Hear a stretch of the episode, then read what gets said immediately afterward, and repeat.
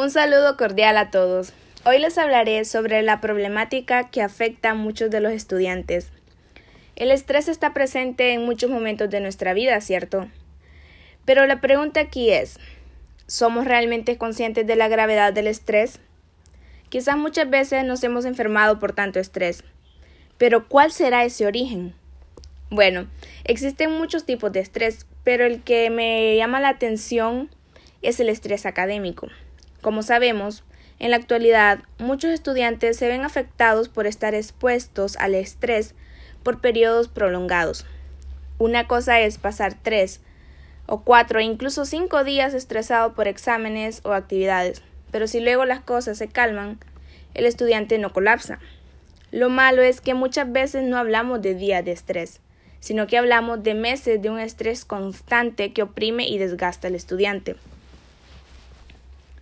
Primeramente, es importante mencionar que el estrés académico es la reacción normal que tenemos frente a las diversas exigencias y demandas a las que nos enfrentamos en la universidad, colegio, academia, tales como pruebas, exámenes, trabajos, presentaciones, etc. Esta reacción nos activa y nos moviliza para responder con eficacia y conseguir nuestras metas y objetivos. Sin embargo, en ocasiones podemos tener demasiadas exigencias al mismo tiempo, lo que puede agudizar la respuesta y disminuir nuestro rendimiento. Son sorprendentes los síntomas físicos que experimenta nuestro organismo frente al estrés académico.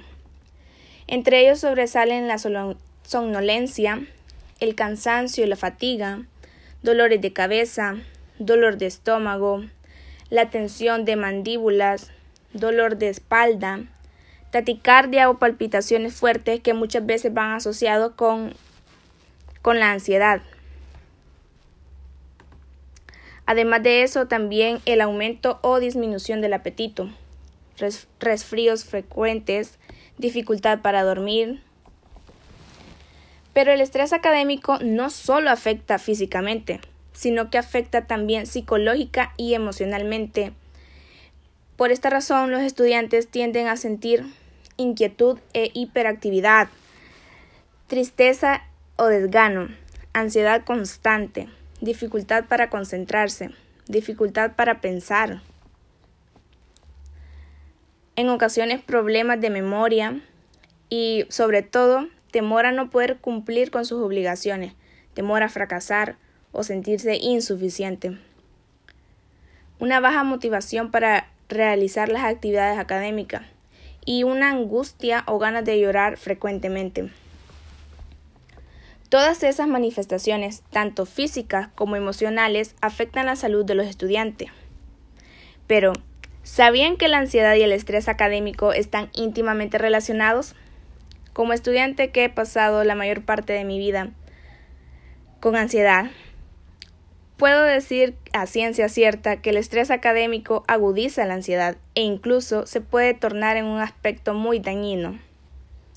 Ahora bien, somos conscientes de las manifestaciones y consecuencias del estrés académico, pero es necesario buscar el origen del estrés académico y minimizar sus consecuencias. Cosa que no es fácil, lo sé.